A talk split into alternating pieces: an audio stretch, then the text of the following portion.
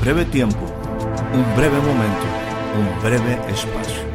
Bienvenidos, bienvenidos a una nueva temporada de voces. Soy Héctor Rocha y le pido que me permita entrar un momento en su espacio de vida. Durante los siguientes minutos deseo tratar temas que puedan ser significativos y aporten valiosa información para el desarrollo integral de su vida. Bienvenidos una vez más a nuestro espacio de voces.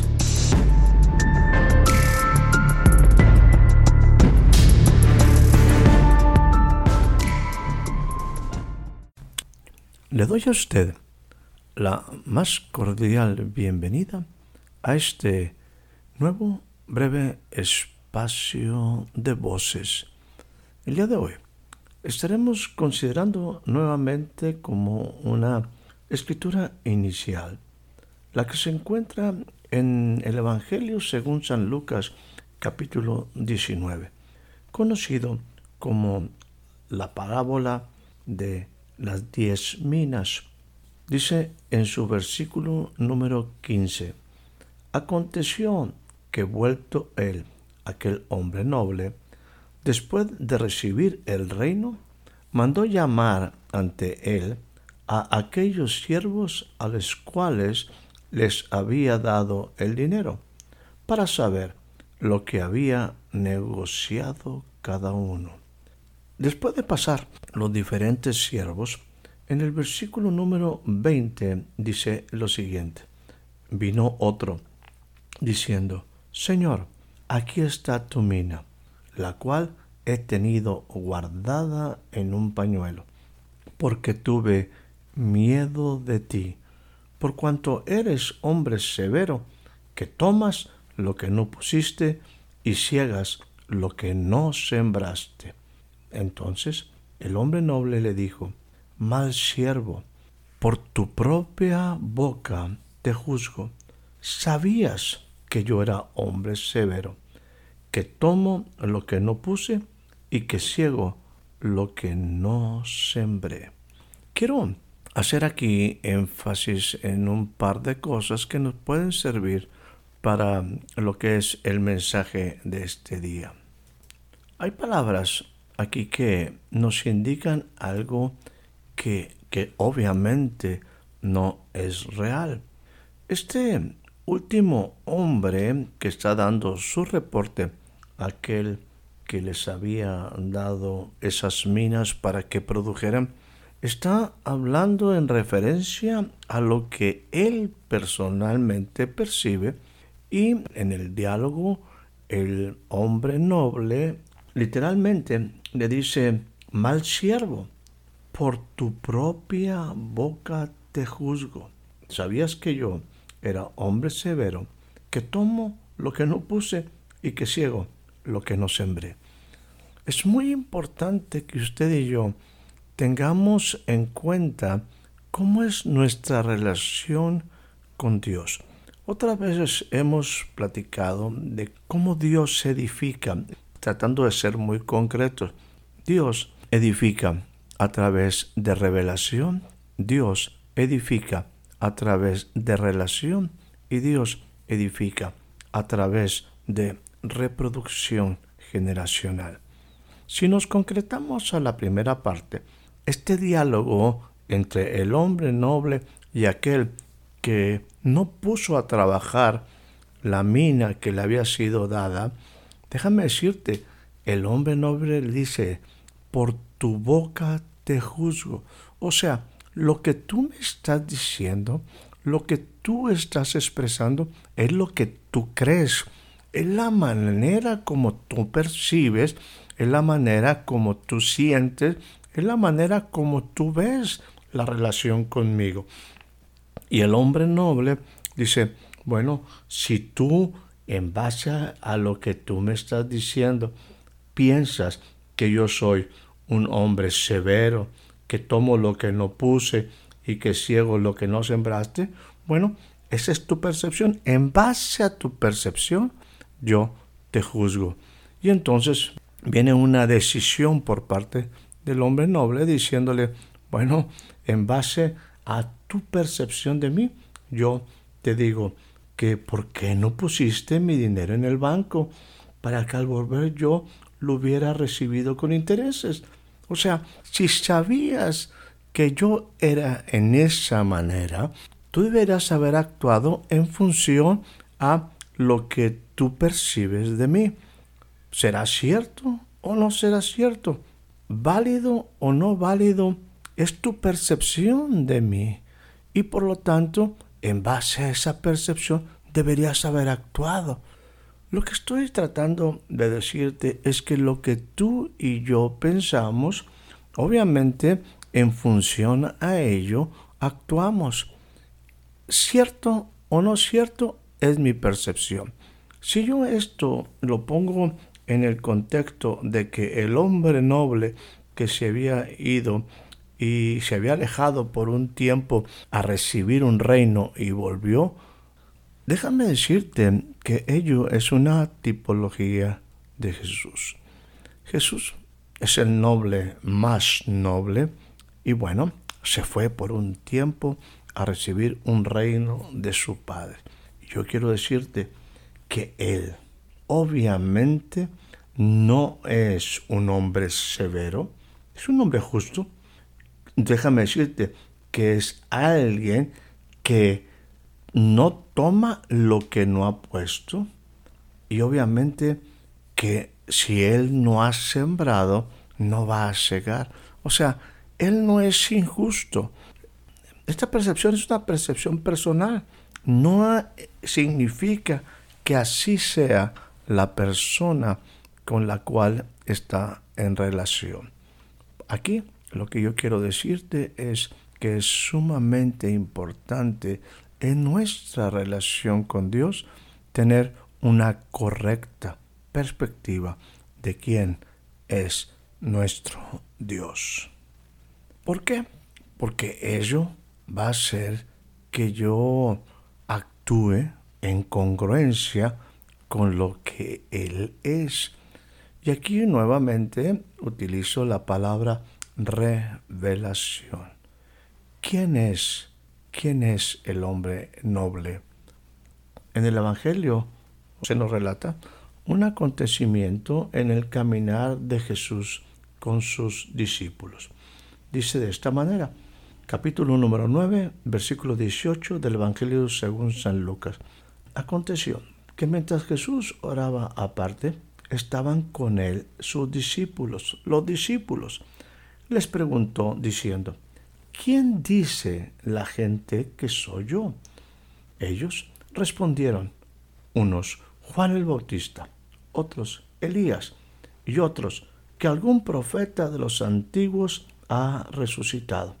Él, Jesús, les dijo, ¿y ustedes, ustedes, quién dicen que soy yo? Importante pregunta. ¿Quién dicen que soy yo? Para continuar sobre este tema, utilizaré el pasaje paralelo que se encuentra en el Evangelio según San Mateo, en su capítulo 16. Se nos hace referencia diciendo a partir del versículo 13, viniendo Jesús a la región de Cesarea de Filipo, preguntó a sus discípulos, diciendo, ¿quién dicen los hombres que es el Hijo del Hombre? Él les dijo, nuevamente, ahora versículo 15, y vosotros, ustedes, ¿quién dicen que soy yo? Respondiendo Simón Pedro dijo, tú eres el Cristo, el Hijo del Dios viviente. Entonces Jesús le dijo, Bienaventurado eres, Simón, hijo de Jonás, porque no te lo reveló carne ni sangre, sino mi Padre que está en los cielos.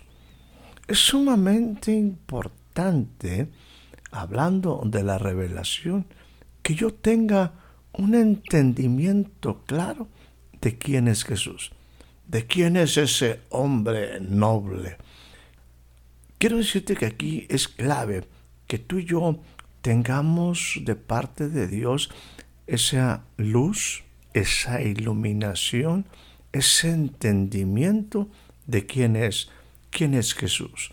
Estamos en ciertos días donde la reflexión es sumamente importante.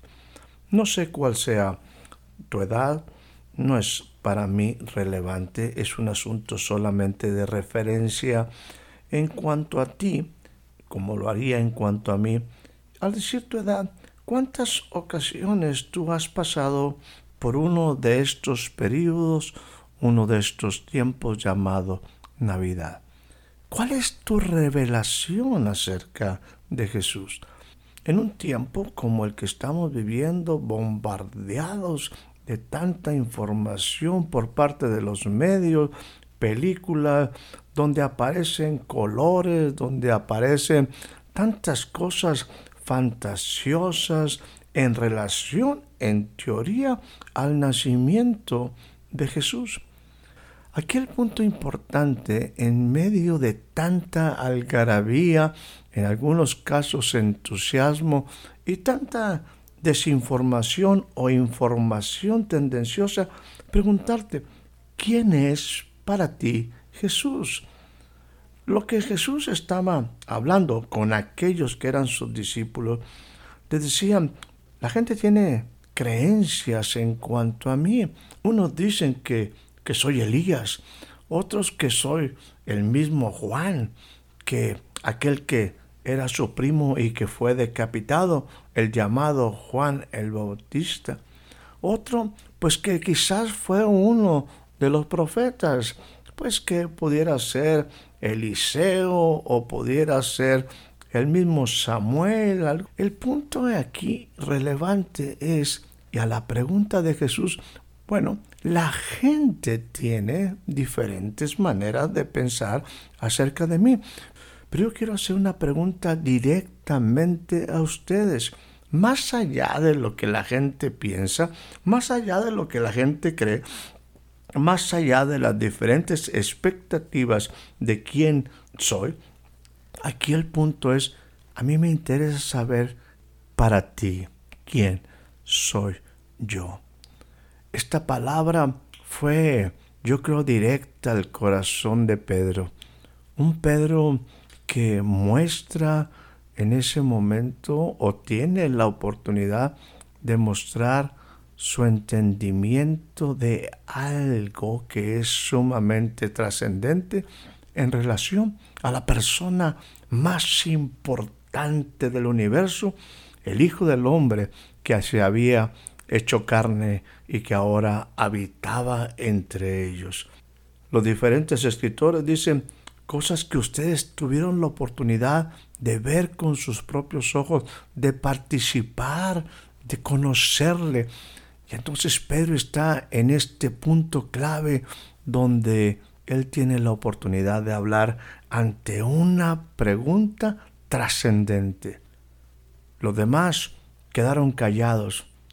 Pedro tenía una pregunta directa a su corazón. Y él dice, Tú, tú eres el Cristo, el Hijo del Dios viviente. Yo creo que ahí hubo un momento de silencio.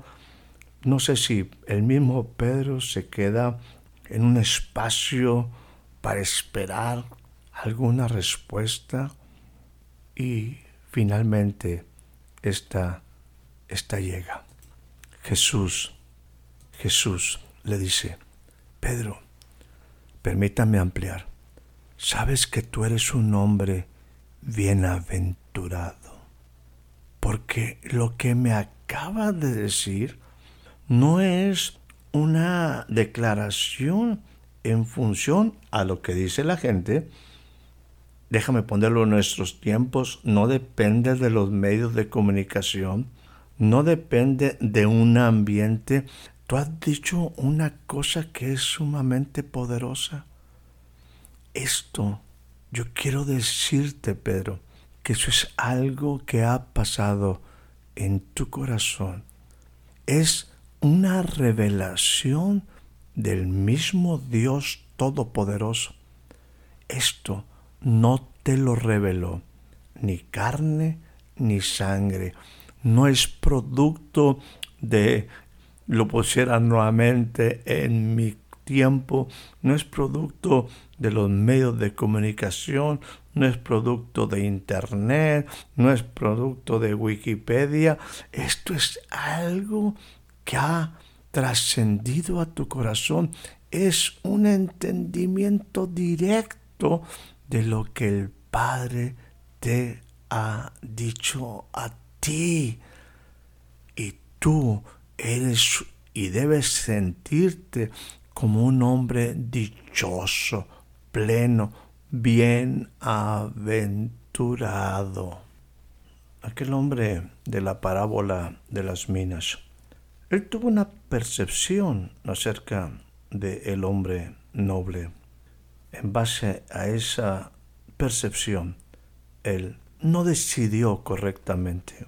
El resultado no fue lo mejor por su incorrecta percepción y por lo tanto incorrecta acción en cuanto a lo que el hombre noble esperaba de él. Volviendo al ejemplo de los discípulos, Pedro y los discípulos, los discípulos y Pedro, hay una pregunta trascendente al corazón de ellos y en particular fue acogida por Pedro en el corazón. Su respuesta es, tú eres el Cristo, el Hijo del Dios viviente. Bienaventurado es lo que escucha, porque eso que tú has dicho es una revelación que ha venido del mismo cielo. Una revelación que tú también puedes tener. Una revelación en la que tú y yo podemos envolvernos. ¿Quién es el Hijo del Hombre? En el libro a los Hebreos hay una muy importante revelación que el escritor tiene y nos comparte. Y yo quisiera que tú y yo lo utilizáramos para conocer quién es el Hijo del Hombre. Ojalá esto sea una revelación directa a tu corazón. Déjame decirte que tú y yo seremos bienaventurados cuando entendamos quién es el Hijo del Hombre, el Cristo, el Hijo de Dios, el Hijo del bendito, el Hijo del Altísimo, el Santo Dios, el Mesías, el ungido. Hebreos, refiriéndose directamente a Jesús, hablando del capítulo número 1, a partir del versículo 2, dice que en esos postreros días el cielo nos ha hablado por el Hijo. Y dice, ese Hijo ha sido constituido heredero de todo. Por él asimismo hizo el universo. Él, Jesús, es el resplandor de su gloria. Él es Jesús, es la misma expresión exacta de la naturaleza de Dios. Él sostiene todas las cosas por la palabra de su poder. Él hizo algo. Él llevó a cabo la purificación de nuestros pecados. Él se sentó a la diestra de la majestad en las alturas. Él es mucho mejor que los ángeles y Él ha heredado un hombre más excelente, un hombre sublime, su nombre Jesús, su nombre Rey de Reyes, Señor de Señores. Que tú y yo tengamos un poquito de entendimiento de todo esto hará que nuestra vida actúe de acuerdo con esta revelación, sabiendo quién es Él y qué es lo que Él hizo por nosotros.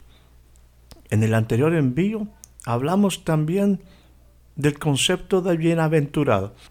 Definitivamente, somos bienaventurados cuando el Señor no solamente no nos inculpa de pecado, sino que Él se sacrificó, Jesús se sacrificó, Jesús fue a la cruz para darnos vida y Él nos purificó de nuestros pecados. Tú y yo seremos bienaventurados, dichosos, felices, plenos, cuando entendamos quién es Él y que actuemos de acuerdo con ese entendimiento de quién es el Hijo del Hombre, de quién es Jesús. ¿Y tú? ¿Quién dices que es Él?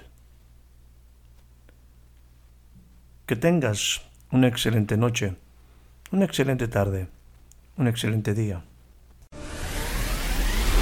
Espero haya disfrutado de este breve espacio de voces. Soy Héctor Rocha. Hasta la próxima.